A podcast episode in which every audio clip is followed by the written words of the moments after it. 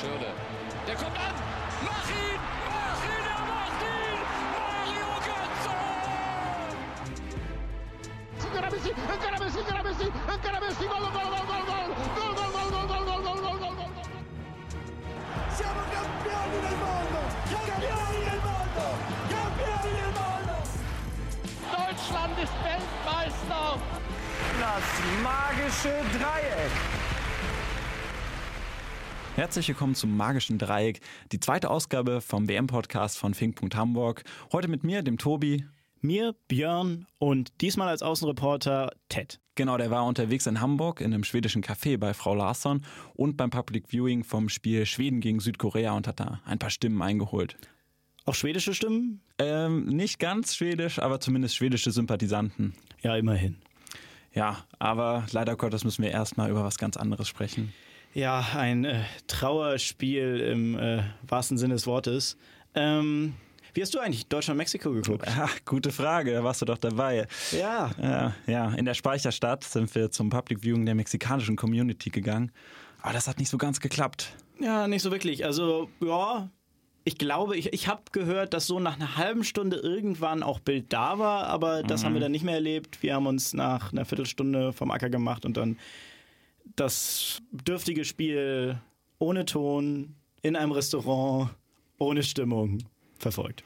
Ja, war echt schade. Technische Probleme hatten die Mexikaner bei ihrem Fanfest. Ja, ebenso trostlos wie das Spiel dann am Ende. Ja, genau. Die technischen Probleme hatten auch die Deutschen auf dem Feld. Genauso. Ja, das war wirklich ein bisschen uninspiriert. Ich weiß gar nicht, was hat dir denn am schlechtesten gefallen? Ah, Am schlechtesten gefallen hat mir, es war einfach wenig, dass das Team an allen Ecken zusammengearbeitet hat. Ich glaube, das ist so das Kernproblem. Äh, Dass Plattenhardt reingekommen ist, nicht Schuld von Plattenhardt, aber dass der Rest des Teams Plattenhardt quasi ignoriert hat, wie er da seinen Mann gestanden hat. Das stimmt. Platten hat eigentlich ein gutes Spiel gemacht, aber es ging alles über die Seite von Kimmich.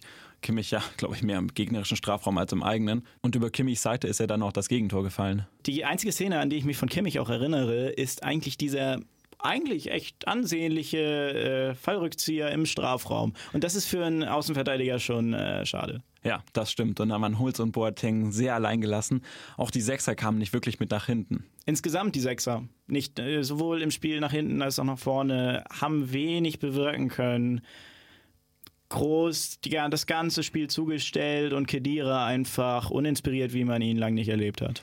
Ja, das stimmt. Ähm, Carlos Vela hatte ja praktisch die Aufgabe, groß in Manndeckung zu nehmen. Lange nicht mehr gesehen, sowas. Aber von einem viermaligen Champions League-Sieger könnte man sich schon erwarten, dass er sich davon befreien könnte. Ja, und man könnte auch von einem Spieler auf dem Niveau von Kedira erwarten, dass er dann mit den neu gewonnenen Freiräumen irgendwas anfangen kann und nicht dann einfach nur über Spielfeld trabt. Einziger Lichtblick waren dann irgendwo die Einwechslungen. Julian Brandt und Marco Reus haben mir beide echt gut gefallen. Ja, wirklich. Also ab dem Zeitpunkt ist dann auch nach vorne was passiert und da hatte man auch ein bisschen das Gefühl, okay, hier ist wieder Zug. Hinten war es immer noch relativ offen. Also hätte auch, also wenn die Mexikaner ihre Konter ausgespielt hätten, hätte es auch gut hier und da das 2-0 fallen können. Ja, jetzt sind wir mal gespannt, ob Löw äh, die Aufstellung verändern wird für das nächste Spiel gegen Schweden. Was denkst du, was, was wird passieren?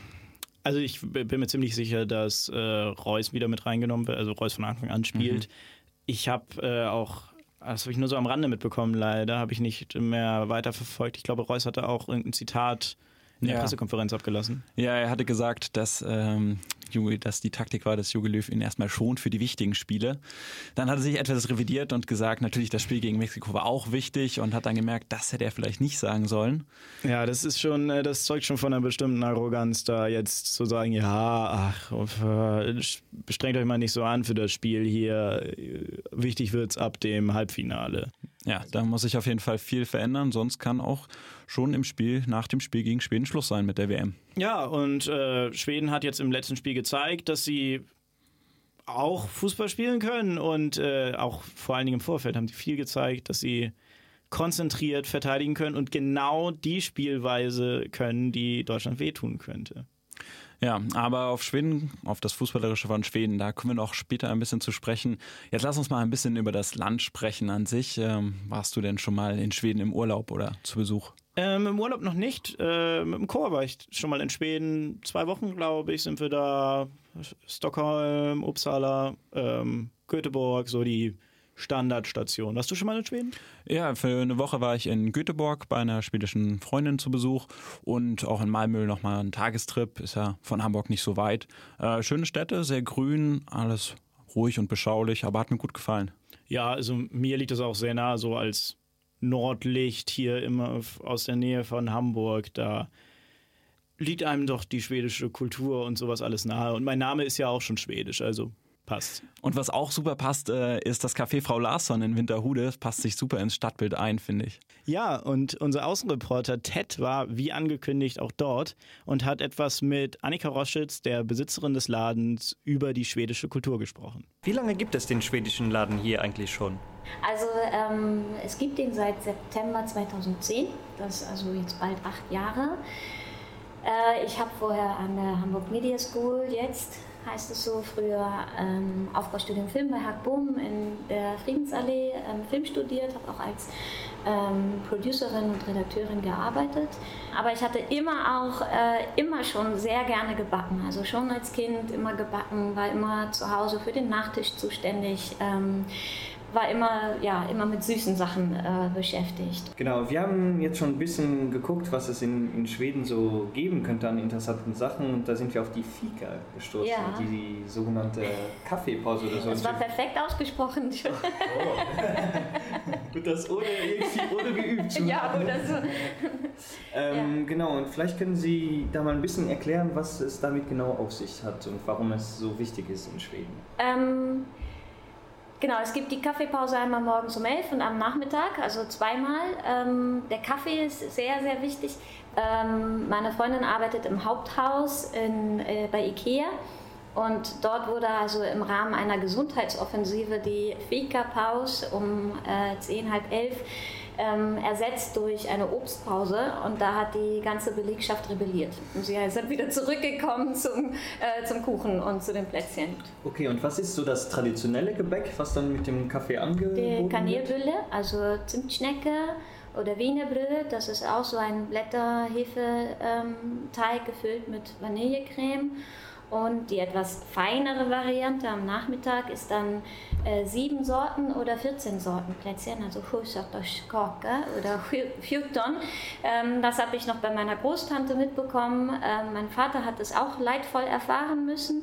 Da wird also, werden sieben Sorten Plätzchen und pro Gast einer und einer mehr, damit niemand den letzten nehmen muss, ähm, aufgetischt. Man nimmt aber auch wirklich von jeder Sorte ein. Mein Vater hat aber sein Lieblingsplätzchen gefunden und die alle gegessen und damit gleich ähm, das erste Fettnäpfchen beim Kennenlernen der Familie meiner Mutter ähm, äh, erwischt. also genau, man hat dann ähm, viel Auswahl an Backwerk. Dann würde ich trotzdem vielleicht kurz auch aufs Thema Fußball zu Ja, sprechen ich habe kommen. mich vorbereitet. Ah, sehr gut. Also, also in, Deutsch, in, in Deutschland oder in vielen Ländern ist äh, Fußball die absolute Nummer eins. Ähm, das dürfte in Schweden, glaube ich, nicht so sein, oder? Genau, da ist Hockey. Eishockey ist wichtiger. Das, ähm, Fußball ist schon sehr wichtig, aber, aber Eishockey ähm, reißt die Leute noch ein bisschen mehr mit. Okay, und ein anderes großes Thema in Schweden, was den Fußball betrifft, ist, glaube ich, Zlatan Ibrahimovic. Der, glaube ich, ist ja permanent in den Schlagzeilen. Ja. Was kriegt man als Schwede oder wie kriegt man das mit?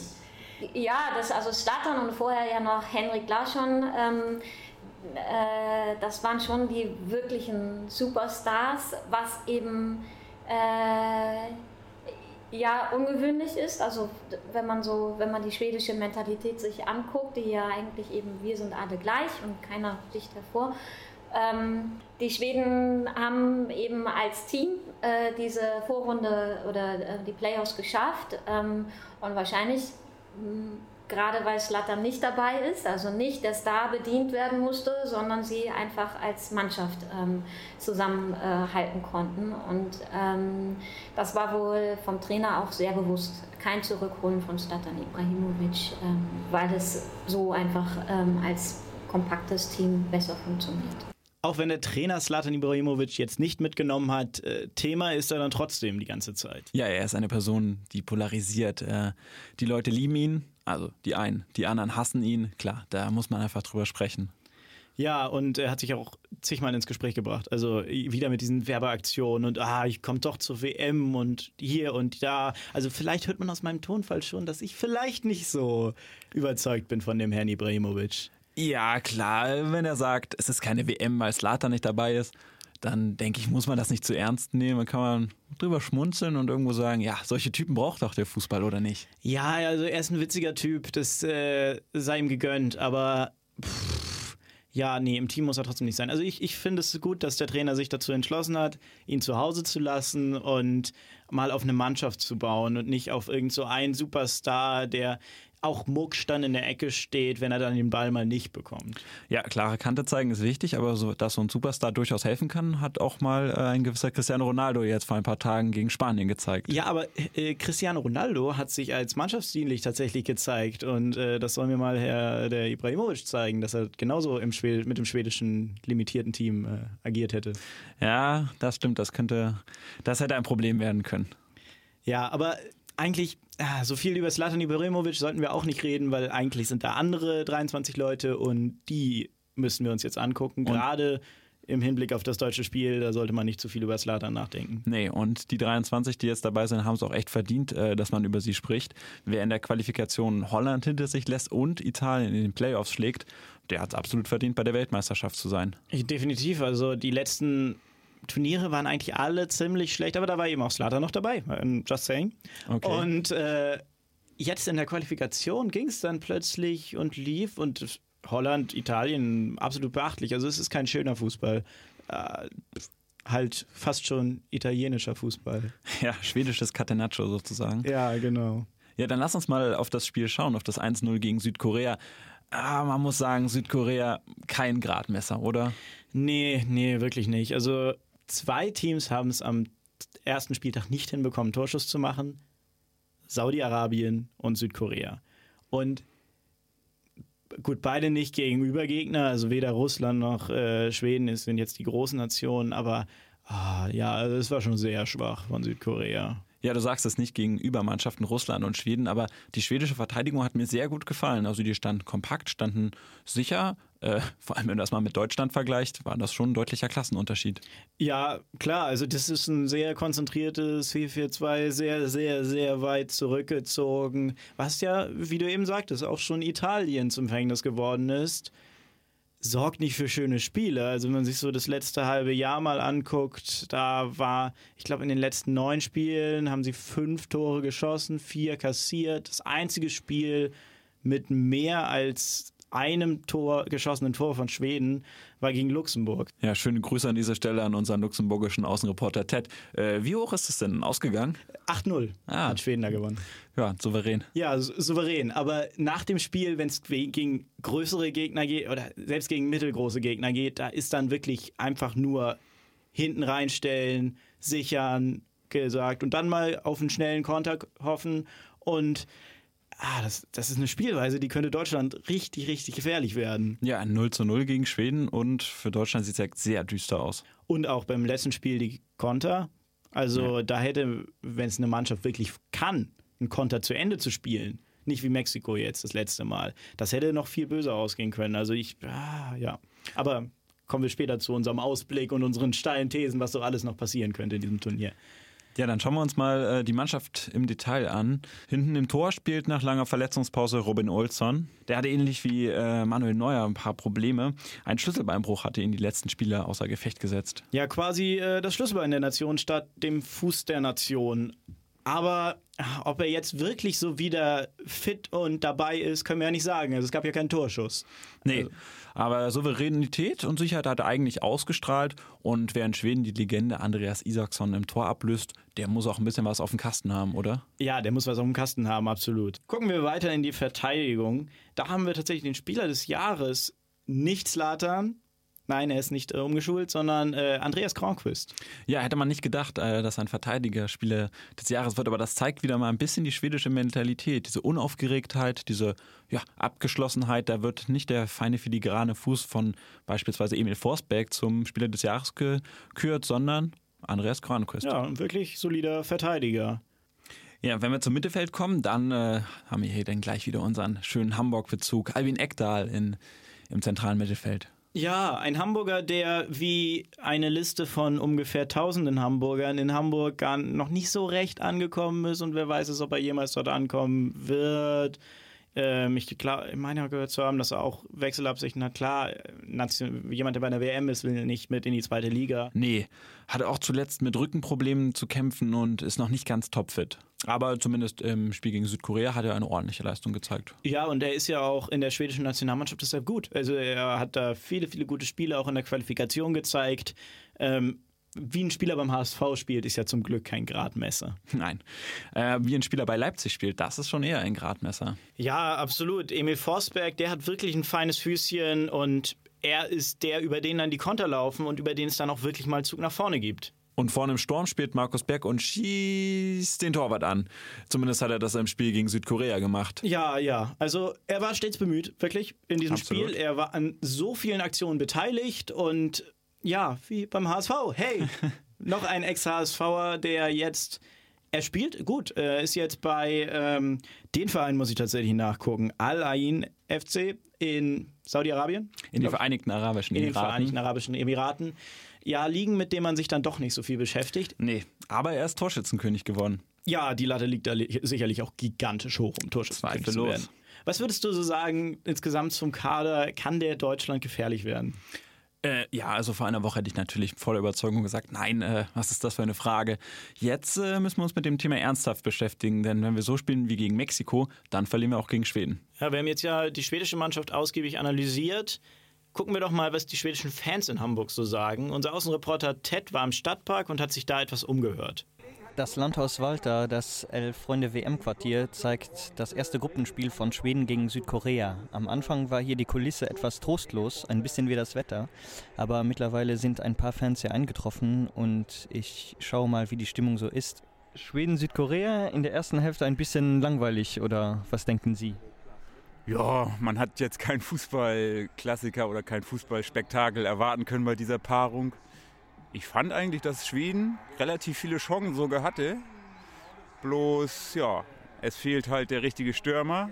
Der beste schwedische Stürmer sitzt zu Hause und denkt jetzt wahrscheinlich, wenn ich mitspielen würde, naja. Mittlerweile ist das 1 zu 0 gefallen. Was halten Sie vom Spiel? Eher langsam, langweilig. Erste Halbzeit wohl auch wenig Chancen verwehrt. Die Schweden hatten zwar ein paar Chancen, aber haben da nicht zugeschlagen. Es ist langweilig. Es, jetzt die letzten 10, 15 Minuten bewegt sich was äh, seit dem Tor. Die, die Koreaner werden auch jetzt äh, ein bisschen aktiver, aber dennoch langweilig. Äh, aber sympathisieren Sie ein bisschen mit Schweden, oder? Ja, das, das schon, das stimmt. Okay, und warum? Waren Sie schon mal in Schweden, oder? Ja, und wir haben schwedische Freunde und deswegen, das ist der einzige Grund. Die Mentalität der Skandinavier allgemein, die finde ich gut. Sind keine großen Fußballer, das wissen wir alle, aber das ist ehrlicher Fußball, sei es bei Schweden, sei es bei Island, Dänemark.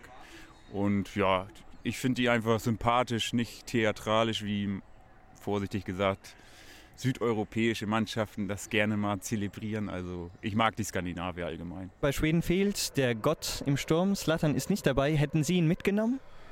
Naja, er hat sich ja selber verabschiedet und ähm, natürlich so für den Kultcharakter hätte ich das gemacht, aber das, das, ist, das geht ja tatsächlich um ernsthaften Fußball und da muss man sagen, dass er wahrscheinlich äh, schon alleine, weil er die Quali nicht mitgespielt hat, nicht mehr Teil der Mannschaft ist und dementsprechend die Leistung möglicherweise auch nicht gebracht hätte. Slatan ist halt äh, ein besonderer Spieler, also wenn Slatan dabei ist, ist, wird das ganze Spiel auf ihn ausgerichtet sein und man kennt ihn, er ist ein Egoist durch und durch. Hat natürlich seine Qualitäten, aber heute hätte er bestimmt geholfen, ja. Okay, Deutschland hat gestern verloren, stehen jetzt mit dem Rücken zur Wand. Der nächste Gegner ist Schweden. Was denken Sie, was da rauskommt?